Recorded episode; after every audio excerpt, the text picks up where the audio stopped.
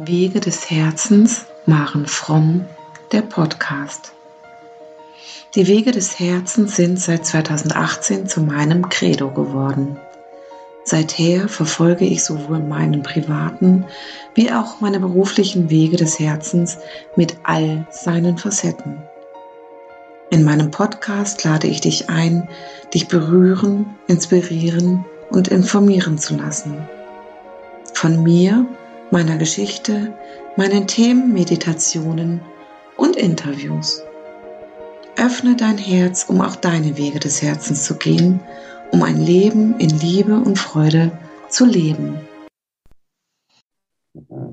Ja, herzlich willkommen beim Wege des Herzens Podcast Maren Fromm. Ähm, heute geht es noch einmal um das Thema Kriegsenkel, Kriegskindergeneration und übertragene Traumata. Und ich habe Uwe von Seltmann zum Podcast-Interview eingeladen. Auf Uwe von Seltmann bin ich gestoßen, weil ich nachgeforscht habe, mit wem ich Gespräche führen kann, wer auch bereits in der Öffentlichkeit damit ist, um es noch mehr publik zu machen, weil es mir ein großes Herzensthema ist. Und Uwe von Seltmann, ich bin auf Ihr Interview mit dem Deutschlandfunk gestoßen in der Kriegsenkelgruppe auf Facebook, wo es veröffentlicht ist. In diesem Interview ist einer Ihrer letzten Sätze, es kommt alles wieder, was nicht zu Ende gelitten und gelöst ist. Sie sind Journalist und Autor der Bücher Schweigen die Täter, reden die Enkel und wir sind da. Sie stellten sich ihrer eigenen Kriegsenkelgeschichte, nachdem sie ein Erlebnis in Krakau hatten, wo sie von einem Mann damit konfrontiert wurden, dass, er, dass sie sich für die Geschichte der Juden interessieren, weil es mit ihrer eigenen Familiengeschichte zu tun hat. Ihr Großvater war Anhänger der NS und mordete in ihrem Namen.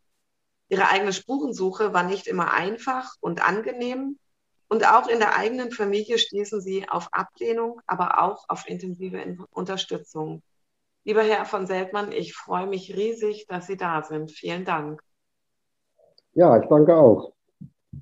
Ja, Herr von Seltmann, ähm, was ich super spannend fand, ähm, war diese konf plötzliche Konfrontation dieses Mannes.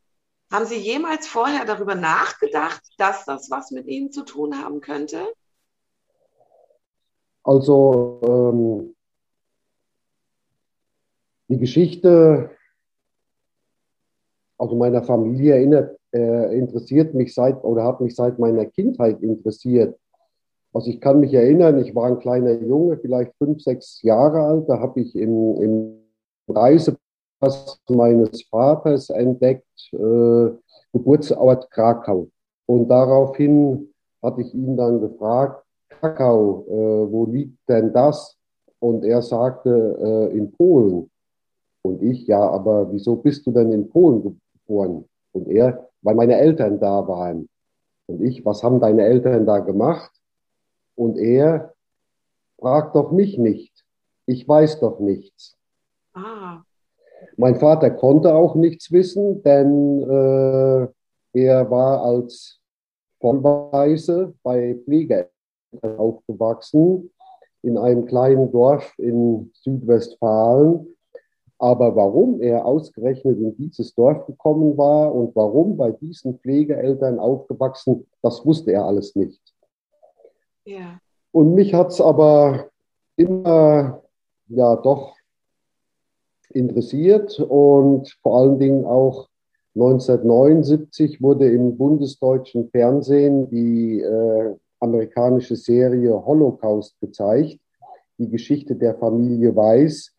Die gilt ja bis heute oder heute als äh, Medien- und erinnerungspolitische Zäsur, als plötzlich also wirklich ein Großteil der deutschen Bevölkerung zum ersten Mal äh, bewusst wurde, was ihre Vorfahren äh, den deutschen Juden während der NS-Zeit angetan hatten. Holocaust hat das Schicksal der Familie Weiß äh, dargestellt, einer assimilierten bürgerlichen jüdischen Familie, äh, ja, von Anfang der NS-Zeit bis zur Vernichtung. Und wir saßen auch der ganzen Familie äh, vor dem Fernseher damals. Und danach habe ich dann entdeckt auf der Landkarte, mein Vater in Krakau geboren. Oha, Auschwitz ist nicht weit.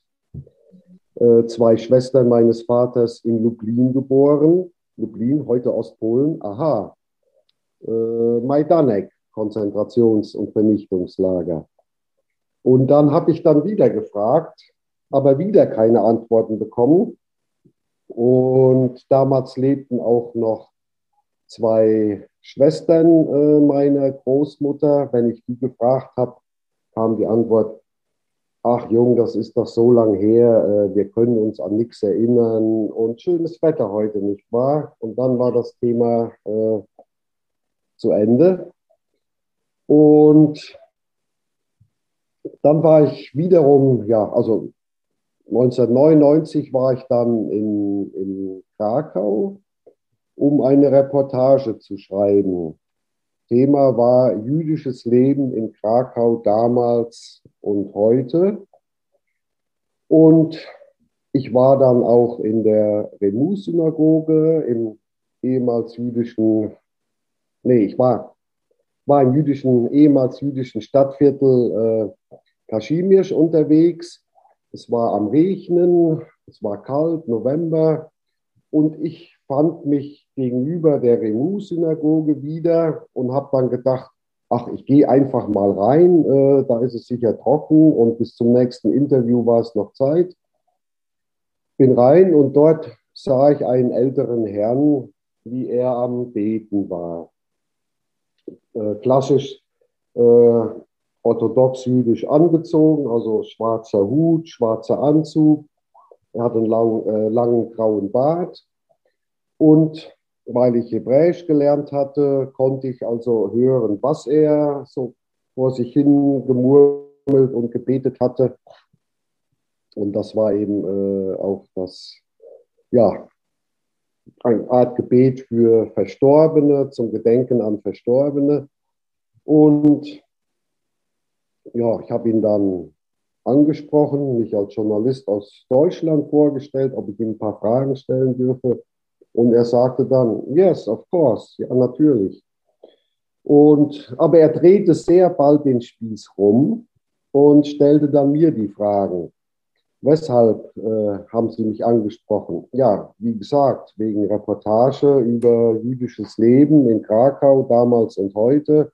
Ja, warum über jüdisches Leben. Warum über jüdisches Leben in Krakau? Für das jüdische Leben interessiere ich mich schon immer, seit meiner Kindheit. Äh, in Krakau äh, mein Vater geboren und dann fragte er, und äh, Ihr Großvater, wann wurde Ihr Großvater geboren? Und dann sagte ich, äh, äh, 1917 in Graz und er sagte dann, ah, your grandfather was a Nazi. Und da sagte ich, ja, also er ist tabu in unserer Familie. Ich weiß so gut wie nichts über ihn. Aber als Kind so habe ich doch mal was so von SS gehört oder schlimmen Sachen, aber im Grunde weiß ich nichts. Und dann sagte er dann, I tell you why you are interested in Judaism. Ich sage Ihnen, warum Sie sich fürs Judentum interessieren, weil Sie sich schuldig fühlen äh, für das, was Ihr Großvater getan hat, äh, was immer es auch war. Mhm. Und äh, dieser Londoner Jude, der also einmal im Jahr nach Krakau kam, um dort seiner ermordeten Eltern zu gedenken. Das macht er mit einer Handbewegung deutlich. Ja, der hatte also ziemlich den, den wie sagt man, Nagel auf den Kopf getroffen und und nach dieser Begegnung habe ich dann eben das in die Tat umgesetzt, was ich schon seit Kindheit oder Jugendzeiten vorhatte, nachzurecherchieren, was meine Großeltern getan hatten, was sie für Menschen waren. Das war eine lange, schwierige Geschichte. Es war ja noch in der Zeit vor Internet, vor digitalisierten Archiven und so weiter. Und es dauerte eine Weile, bis ich vorwärts kam, aber äh, daraus wurde dann eben auch das Buch Schweigen die Täter, reden die Enkel. Und das war, ist glaube ich, erste Auflage 2004. Das war eines der ersten Bücher auch, wo überhaupt die Enkelgeneration von NS-Tätern äh, sich dem Thema äh, gestellt hat und offensiv damit an die Öffentlichkeit gegangen ist. Zwischen auch schon über 15 Jahre her. Wahnsinn, wie die Zeit vergeht, gell? Ähm, was hat Ihre eigene Spurensuche mit Ihnen gemacht? Ähm, durch, ähm, können Sie sich erinnern, durch welche Gefühle Sie auch selber gegangen sind? Naja, das waren natürlich Gefühle aller Art, die man sich vorstellen kann. Äh, der schlimmste Moment war sicherlich, als ich äh, erfahren habe, das war in Wien, dass mein äh, Großvater zu den sogenannten Ghetto-Man gehörte, also zu dem SS-Bataillon, das 1943 in Warschau den Warschauer Ghetto-Aufstand äh, niedergeschlagen hat. Und äh, ja, zu, zu erfahren, dass der eigene Großvater wirklich nun auch ein Mörder war und nicht nur, was ich bis dahin dachte, ja, so Art Schreibtisch, Propagandamensch. Er war als Journalist tätig in der Propaganda, hat auch äh, Zeitschrift herausgegeben, Kongresse organisiert und so weiter. Aber er war dann tatsächlich eben, äh, eben auch aktiv äh, tätig an der Ermordung von Juden Große Teile in der Familie wollen es bis oder wollten es lange nicht wahrhaben und Teile auch bis heute nicht, aber die Fakten sind 100 Prozent äh, wasserdicht und das ist gesichert. Und äh, ja, interessant ist, dass ich ja auch nur so seit einigen Jahren mit einer Frau verheiratet bin, deren Großvater in Auschwitz ermordet wurde und die alljährlich in Warschau das Gedenken zu dem Ghettoaufstand äh, mitgestaltet. Als Künstlerin da sehr äh, führend dann äh, tätig ist, äh, dass wir mit einer in New York lebenden Lyrikerin, dass wir die Polen-Tournee für sie, die erste richtige und Schweden und so weiter organisiert haben, die im Warschauer Ghetto geboren wurde und äh, überlebt hat. Also es ist schon interessant, was da nachher alles so äh, entstanden ist.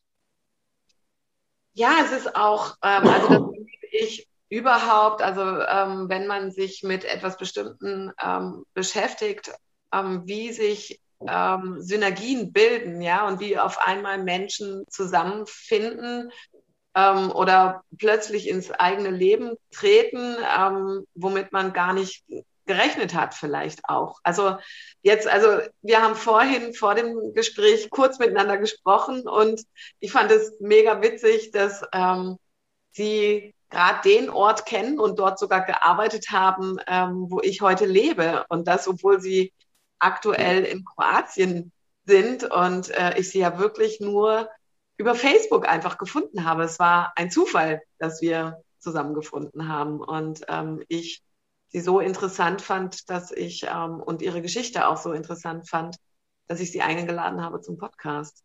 Also an zu, also zu, Zufälle zu glauben oder zu sagen, es gibt Zufälle, das habe ich mir bei all den äh, Familienrecherchen äh, äh, völlig abgewöhnt. Es gibt keine Zufälle.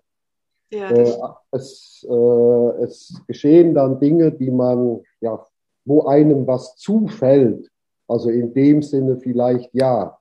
Aber andererseits äh, ist es dann auch ein Stück weit, wie soll ich mal sagen, folgerichtig, dass irgendwas passiert äh, und dass man irgendwelchen Leuten begegnet oder bestimmte Erlebnisse hat äh, und so weiter. Das war auf der, äh, bei der Recherche nach dem äh, Großvater meiner Frau, der in der Familie ebenfalls tabu war, war das genau dasselbe, äh, was wir dort auch erlebt haben. Äh, unglaubliche äh, Begegnungen und äh, Erlebnisse, die man dann einfach auch nicht vergisst und die einen dann Stück weit auch fürs Leben prägen und einen auch weiterbringen und den Horizont erweitern und so weiter.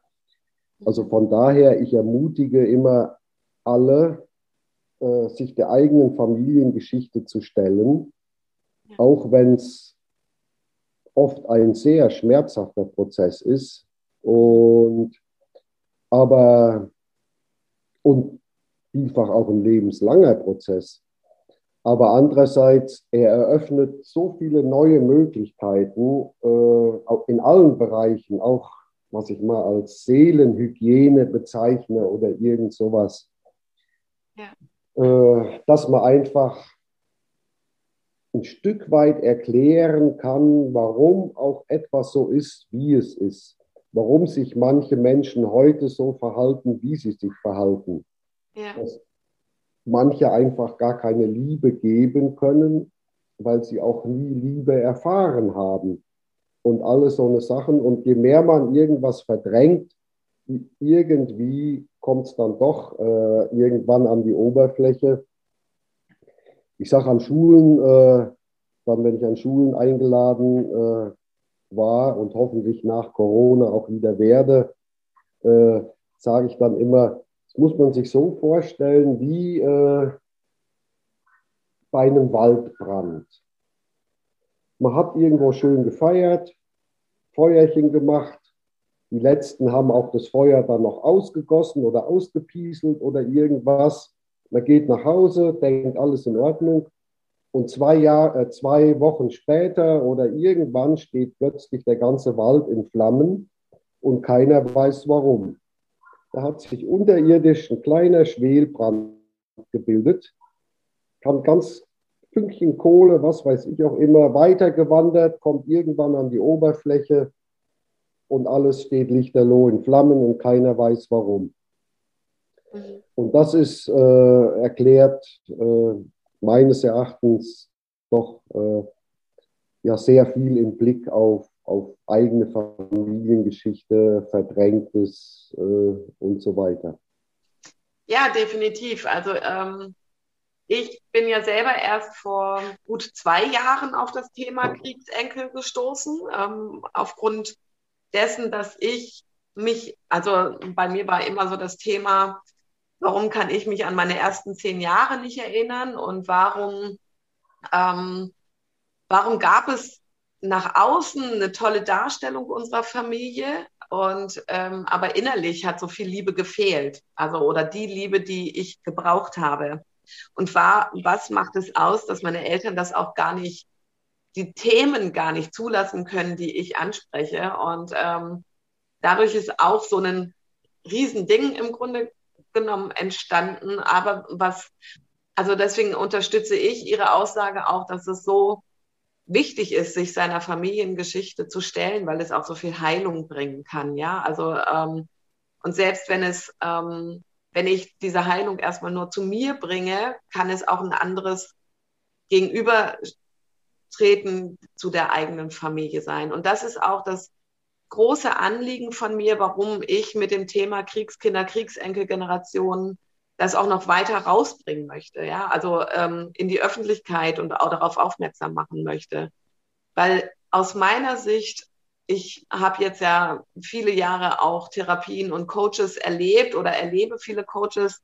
Für mich ähm, sind all diese Geschichten, ähm, die sind maßgeblich dafür, dass so viel Coaching oder dass das Coaching oder Therapien benötigt werden, weil einfach viel zu viel verdrängt ist und nicht auf den Tisch oder an, angesehen wird.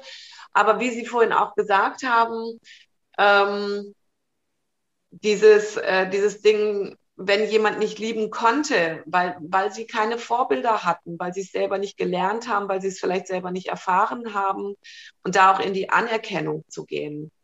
Wie ging das, also wie konnten Sie ähm, nach dieser ersten Konfrontation, unangenehmen Konfrontation, ähm, dass Sie erfahren haben, dass Ihr Opa Mörder war. Wie konnten Sie damit in den Heilungsweg gehen? Ähm, Also erstens mal war es natürlich ein sehr langer Prozess, also lange Geschichte. Es gab wirklich Momente, wo ich auch meinen Großvater ja, obwohl ich ihm ja nie begegnet bin, also ja regelrecht gehasst habe. Äh, und äh, meine Großmutter genauso, die eine noch fanatischere äh, Nazi war als, als mein Großvater. Also mein Großvater hat im Februar 1945 ist er gestorben, meine Großmutter im November 1945.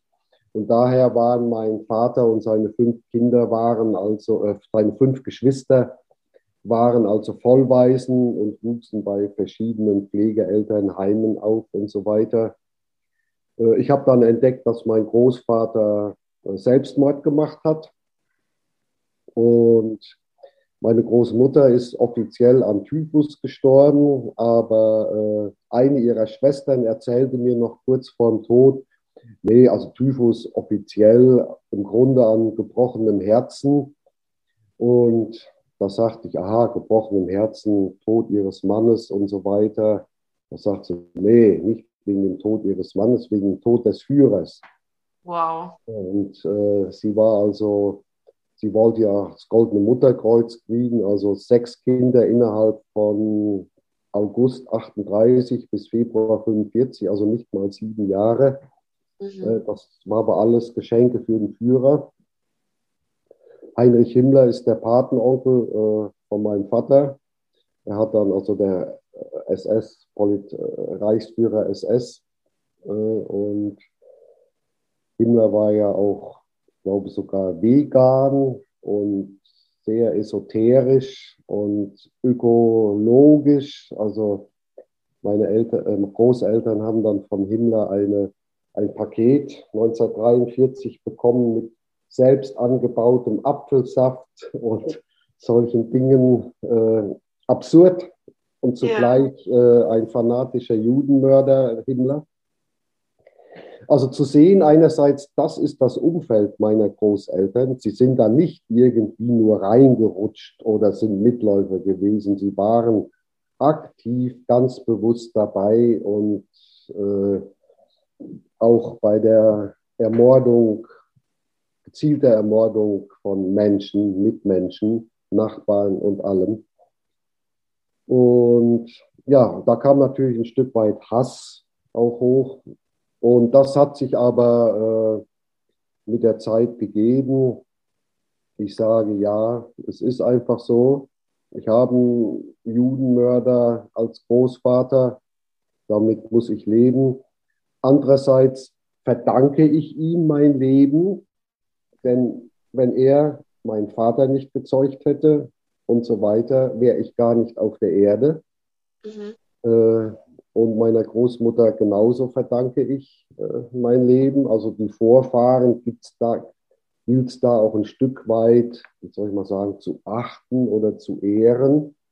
Mhm. Und, und ich bin dann eben irgendwann zu dem Schluss gekommen, das Beste aus dieser Situation zu machen und das heißt für mich, dass ich mich vielfach politisch äh, engagiere im Kampf gegen äh, Neonazis, Altnazis, Rechtsextremismus, äh, Faschismus, Chauvinismus, äh, Nationalismus und alles, was diese Melange bietet, äh, bildet, damit äh, man dann Menschen umbringen kann, also einen ideologischen Über- oder Unterbau hat, um Menschen umzubringen, dass ich da eben ja im Grunde genommen all das tue, was oder genau das Gegenteil von dem tue, was meine äh, Großeltern getan haben, mich dann eben auch für etwas einsetze, für Versöhnung zwischen Nichtjuden und Juden, für Versöhnung Polen, Deutsche.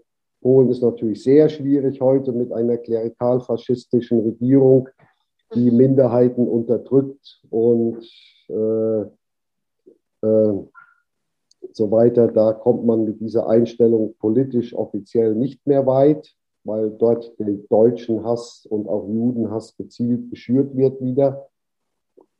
Okay. Aber da sieht man auch, wie schnell es gehen kann, dass aus einer funktionierenden Demokratie ganz schnell ein autokratisches Regime werden kann. Das haben wir in Polen äh, vor Augen gerade, Ungarn genauso. Slowenien geht es jetzt auch los. Und um da ein bisschen, äh, ja, wie soll ich mal sagen, die paar Leute wenigstens wachrütteln zu können. Seid wachsam. Wenn ihr nicht aufpasst, ist unsere Demokratie ganz schnell am Ende. Und dann leben wir wieder alle in einem Staatsgebilde und wo dann schnell wieder die Sündenböcke herhalten müssen und dann geht das Gemorde wieder los. Mhm. Äh, also ich sehe meine, ich sehe, also ich sehe, also die Schuldgefühle habe ich nicht mehr. Das sage ich auch immer an Schulen, zu allen Schülern, Schülerinnen. Ihr braucht überhaupt keine Schuldgefühle zu haben, denn ihr habt keine Schuld. Schuld haben nur die, die damals aktiv beteiligt waren. Schuld haben auch die, die aktiv geschwiegen haben und die ganze Sache beschwiegen. Aber jemand dann in der dritten Generation hat nun überhaupt keine Schuld mehr. Aber ihr tragt eine Verantwortung. Ihr kommt aus einem Land, aus einem gesellschaftlichen Zusammenhang, aus einem Familienzusammenhang, wo diese Dinge geschehen ist. Die Maschinenfabrikmäßige Ermordung einer Minderheit der Juden. So, eure Verantwortung ist, alles dafür zu tun, dass das nie wieder vorkommt. Und dieses nie wieder hat dann auch ein Stück weit, ja, also ziemlich viel eben dann mein Leben äh, bestimmt. Ja, ich finde, ähm, ich finde es spannend, in dem Moment, wo ich gerade schon den Gedanken oder die Frage an Sie ähm, innerlich formuliert habe, sind Sie mit dem Thema der Schuld gekommen und den Schuldgefühlen. Ähm, der Zweite Weltkrieg war im Mai 2020 75 Jahre vorbei und ich habe ähm, Ausschnitte der Rede, des Gedenkens dazu mitbekommen und was ich noch heute ganz arg schwierig finde, ist, dass gerade noch immer mit der Schuld und Scham gearbeitet wird, was äh, für mich wenig Heilung bringen kann, sondern unterschwellig weiterhin zu ähm, Aggressionen auch führen kann, ähm, weil sich genau die Menschen fragen, was habe ich noch damit zu tun? Ja, ähm, für mich ist es ganz arg wichtig, ähm, dass ähm, dass die Gefühle der Schuld und Scham für diese Zeit aufgelöst werden, geheilt werden und die Zeit aber in Gedenken und in Respekt und Achtung angesehen wird, damit es nie wieder geschieht. Ja, also, also für mich ist der Ansatz genau auch, es darf nie wieder geschehen und wir dürfen da wirklich sehr achtsam sein und auch mich beunruhigt, was ich ähm, politisch in, im Weltgeschehen sehe und was, ähm, wie aber zum Beispiel auch Deutschland sich noch heute damit auch unter Druck setzen lässt, anstatt ähm, den Heilungsweg zu gehen und diese Schuld und Scham abzulegen und ähm, zu sagen, okay, das ist geschehen und wir fühlen uns auch verantwortlich, aber Schuld- und Schamgefühle bremsen so sehr den Heilungsweg aus. Ähm, das kann für mich nicht ganz der richtige Weg sein. Wie sehen Sie das?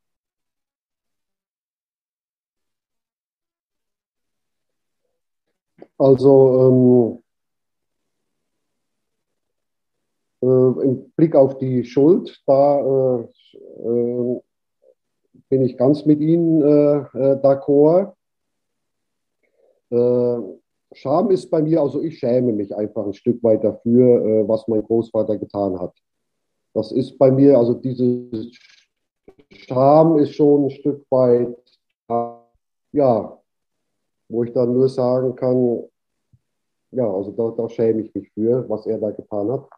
Mhm. Äh, Im Sinne von, ähm, ja, es ist äh, einfach, also damit, mit dem, was er getan hat, war eine Schwelle überschritten, die man als Mensch nicht überschreitet jemand anders zu ermorden.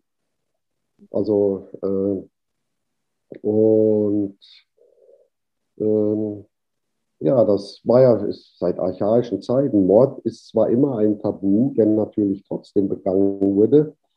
Äh, äh, und deswegen wurde es ja auch tabuisiert, dass man jemanden nicht, nicht ermordet.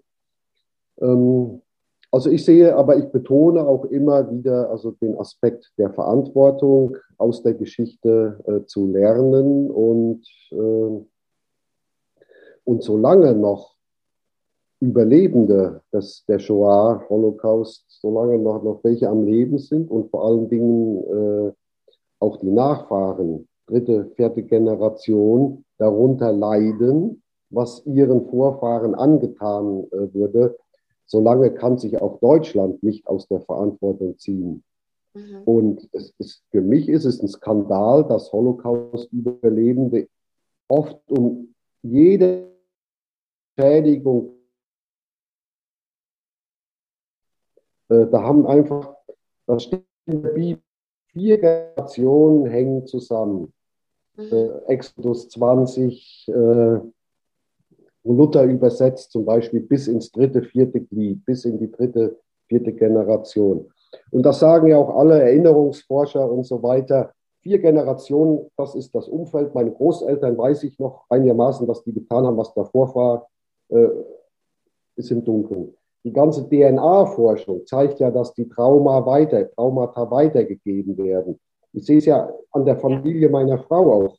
Also ich habe es ja täglich vor Augen, welche Traumata weitergegeben werden. Wir wissen, da, warum meine Frau zum Beispiel nicht bei einem geöffneten Fenster schlafen kann, ja. obwohl sie ja äh, auch äh, äh zwei Generationen nach dem Krieg geboren ist oder in den 70er Jahren. Und das muss man einfach wissen, um dann damit umgehen zu können. Äh, und, äh, und daraus die Konsequenzen dann äh, ziehen und nicht in einer gewissen, was ich oft bei, oder ich will nicht über einen Kamm scheren, aber immer wieder auch bei Deutschen feststelle, diese Lamoyanz, diese Weinerlichkeit. Ach, mhm. der Krieg war so schlimm zu uns. Die ganzen schönen Städte zerstört, Dresden zerstört, Hamburg zerstört und so weiter. Wir haben ja auch gehungert. Und alle unsere waren in Felde und sind dann da geblieben, ehrenhaft gekämpft und so weiter wo ich dann immer sage, ja, überleg doch mal, was war denn zuerst? Der Bombenkrieg kam doch erst ganz zum Schluss, nachdem vorher schon eure Vorfahren auch Unmengen an Unheil angerichtet hatten und so weiter. Äh, und das, man darf doch Ursache und, und Wirkung und Folge nicht verwechseln. Die Deutschen haben den Krieg angefangen und natürlich ist ihnen dann auch viel Leid angetan worden. Aber Hätten sie nicht den Krieg angefangen, wären sie nicht so begeisterte Hitler-Anhänger gewesen und Anhängerinnen, wäre all das andere nicht passiert. Und das, da sehe ich manchmal eine Gefahr, auch, auch in Kriegsenkelgruppen, dass das so ein bisschen äh, ja, verdeckt wird und äh, äh, welche Verantwortung die Vorfahren auch haben, ja. für, hatten für diese Situation. Ja, also da, da bin ich absolut d'accord mit Ihnen. Also was man, was man nicht vergessen darf, ist wirklich die Verantwortung und, und einfach auch Fakten anzugucken, ja, ähm, was dazu geführt hat. Ähm, da bin ich absolut d'accord mit Ihnen. Und, und, ähm, und doch gibt es ja äh, auch Familien, ähm, die versucht haben, sich vielleicht rauszulösen, die nicht mit der NS mitgegangen sind und die ähm, aber keine große Chance hatten. Ja, also was was ich wirklich schade ähm, an dem Ganzen finde, ist, dass selbst da, als dann, wobei es aus Trauma, als aus, aus Traumasicht nachvollziehen kann, selbst da, als es dann vorbei war, dass nicht geredet wurde, um es aufzuarbeiten. Und ähm, das finde ich heute das Wichtige, ja, dass, ähm, dass die Menschen ins Reden kommen, dass die Menschen in die Aufarbeitung kommen ähm, und dass sie auch äh, ins Ansehen oder in die Anerkennung kommen, was, also, was geschehen ist. Ja, also Sie sind ja zum Beispiel, egal ähm, was Ihr Großvater ge getan hat, dennoch ein Stück weit dankbar dafür, ähm, weil ohne ihn wären Sie nicht am Leben. Und so und so diese Aspekte sich mit anzuschauen, ja, und dann aber auch zu sagen, so und ich lebe jetzt, heute und hier. Ich habe eine Verantwortung für mich und mein Leben und wer weiß, vielleicht habe ich auch noch Familie drumherum, ähm, da in die Heilung zu gehen und das auch dann in Anerkennung und Respekt und Wertschätzung ähm, und auch in Achtung dessen, was es gab, ähm, zu integrieren und ähm, aber ins Jetzt anzukommen.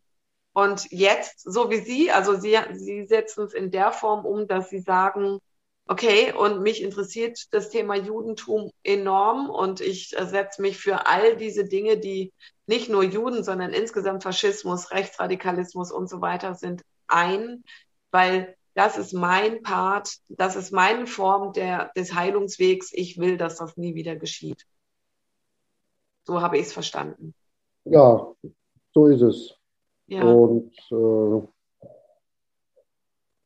ja. das, das sehe ich meine, sehe ich als meinen Job aus ja. der Familiengeschichte heraus äh, entstanden und auch daraus entstanden, dass ich mich überhaupt mit der Familiengeschichte beschäftigt habe.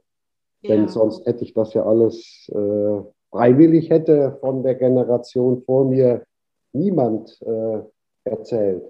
Aber das ist auch, äh, was man ein Stück weit generalisieren kann, dass es immer innerhalb eines Familienverbandes äh, in einer Generation eine Person ist, die diese ganze Recherche nach Familiengeschichte stellvertretend für alle anderen übernimmt, praktisch. Mhm. Die, äh, also so sehe ich es äh, in der Generation meines Vaters, war es vor allen Dingen eine Tante, dann äh, in meiner Generation bin ich es gewesen, äh, in der nächsten Generation ein Neffe von mir, der sich äh, für Familiengeschichte brennend interessiert und da jetzt auch meine Forschungen praktisch noch fortführt und äh, Stückchen weitergibt. Und in, in der Familie meiner Frau war es genau dieselbe äh, Geschichte. Und das haben wir inzwischen also bei, bei, bei sehr vielen Familien festgestellt, dass einer oder eine interessiert sich dafür, die anderen halten diese Person dann oft für bekloppt oder bescheuert. Mhm.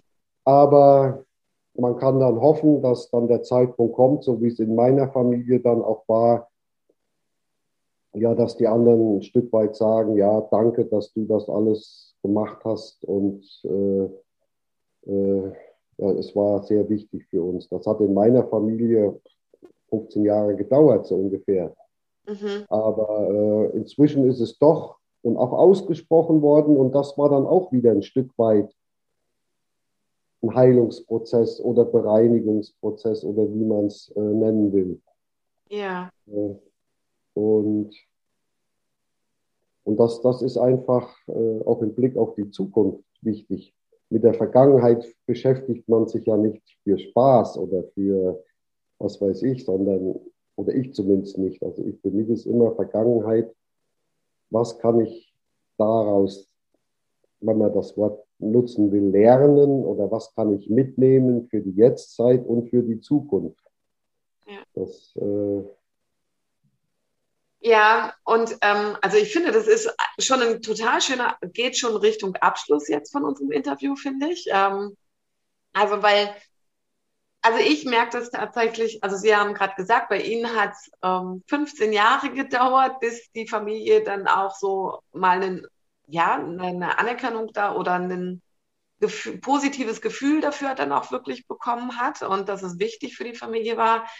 Ich mag ähm, wirklich jeden Einzelnen ermutigen, sich wirklich auf diesen Weg zu machen, ja, und ähm, auch äh, immer wieder für die eigene Kraft zu sorgen, da dran zu bleiben, weil ich genau davon überzeugt bin.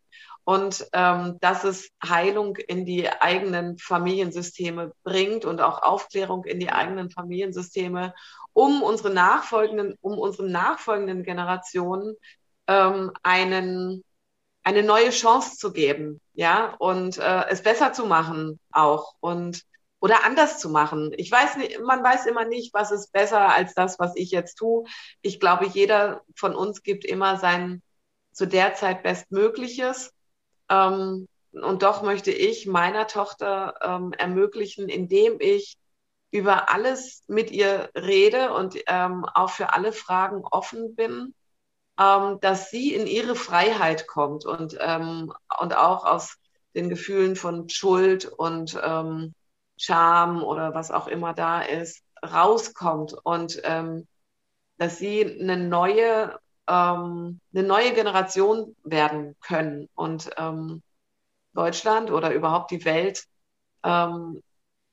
einfach neu aufbauen können. Weil ich denke, bin mir, also ich finde, für mich sieht man es jetzt auch an der Corona-Situation, es kann nicht so bleiben, wie es ist. Ja. ja. Ähm, für mich ist die Corona-Situation, die Corona-Krise ein ganz großer Ausdruck für diese ganzen Traumata, die noch da sind. Und die, der Umgang mit der Corona-Situation. Und egal wie lange es blei dauert, bleibt dran. Ja. ja. Herr von Seltmann, ähm, ist Ihnen zum Abschluss des Gesprächs noch irgendwas wichtig, was Sie noch mit auf den Weg geben möchten?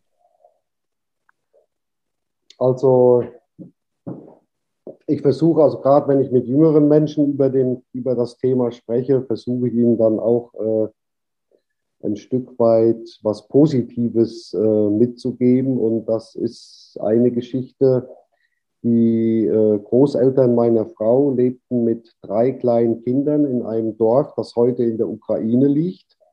Und der Vater, also Großvater, wurde dann verhaftet, erst Majdanek, dann Auschwitz, dort ermordet. Und die Mutter, Großmutter, blieb mit ihren drei kleinen Kindern, zu der auch Gabrielas Mutter gehört, zurück. Sie mussten sich verstecken, blieben versteckt und in der Familie haben überlebt, alle vier. Hieß es dann immer, ja, wir haben überlebt, weil uns irgendjemand schon mal heimlich äh, eine Flasche Milch vor die Tür gestellt hat oder mit irgendwelchen Kartoffeln oder Rüben versorgt und so weiter. Und wir sind dann, Gabriela und ich, später in dieses Dorf gefahren, ein Bergdorf in den Karpaten in der Ukraine, und haben versucht, also wir haben dort recherchiert, das Leben von Gabrielas Großeltern und, und auch versucht zu finden, ja, lässt sich was über diese Person erfahren, die Gabriela damals den Großeltern das Leben gerettet hat. Wir haben diese Frau dann gefunden, Pani Vassilina, inzwischen über 80 Jahre alt. Äh, wir hatten ihr ein Foto gezeigt mit den äh, Bildern ja, von Gabrielas Großeltern, die damals junge Menschen waren mit den drei kleinen Kindern. Pani Vassilina sagte, äh, Michau, Isabella, wo seid ihr alle gewesen? Wo wart ihr die ganze Zeit? Was ist mit euch geschehen? Äh, klar, wie gesagt, ja in Auschwitz ermordet worden. Und äh, ja, und dann sagte Pani Vassilina, dass sie aber gerne noch Gabis äh, Mutter wieder treffen wollte. Die Mutter immer eine riesige Angst, völlig traumatisiert durch die Kriegszeit, sind dann aber gemeinsam hin Pani Vassilina lag da schon bettlägerig, ohne Bewusstsein. Für die zwei Stunden, wo Gabis Mutter da war, war Pani Vassilina hell, klar. Und zwei Tage später bekommen wir die Nachricht, dass Pani Vassilina also gestorben ist. Und Pani Vassilina hat praktisch gewartet, dass von dieser Familie der sie das Leben gerettet hat, damals, gegen. Widerstände in der Familie, dann nicht nur die Enkelgeneration kommt, in Form von Gabi, sondern auch die nächste, die sie noch persönlich gekannt hat als Kind, Gabis äh, Mutter. Und das sage ich immer, das sind die wahren Heldinnen und Helden. Nicht die mit der Knarre rumlaufen und irgendjemanden äh, erschießen oder Bomben werfen oder Krieg führen und so weiter. Die wahren Heldinnen und Helden, das sind diejenigen, die in einer solchen Situation der Bedrückung, Unterdrückung, schlimme Zeiten Mut und Kraft haben, anderen Menschen zu helfen und ihnen ja, das Leben zu retten. Denn dank Pani Vassilina hat Gabis Mutter überlebt, konnte Gabi geboren werden, bin ich mit meiner Frau heute oder ja. seit ja. längerem schon zusammen. Also was da eben auch in der Geschichte an positiven Dingen äh, getan werden kann. Und da ist Pani Vassilina äh, ja, ein wunderbares Beispiel für mich, für eine wahre Heldin. Wow, ich habe Gänsehaut. Wunderschön. Lieber Herr Uwe von Seltmann, ich danke Ihnen recht, recht herzlich für dieses tolle Interview und ich möchte es dabei gerne auch stehen lassen. Das ist ein wunderschöner Abschluss. Vielen Dank. Danke auch. Ciao.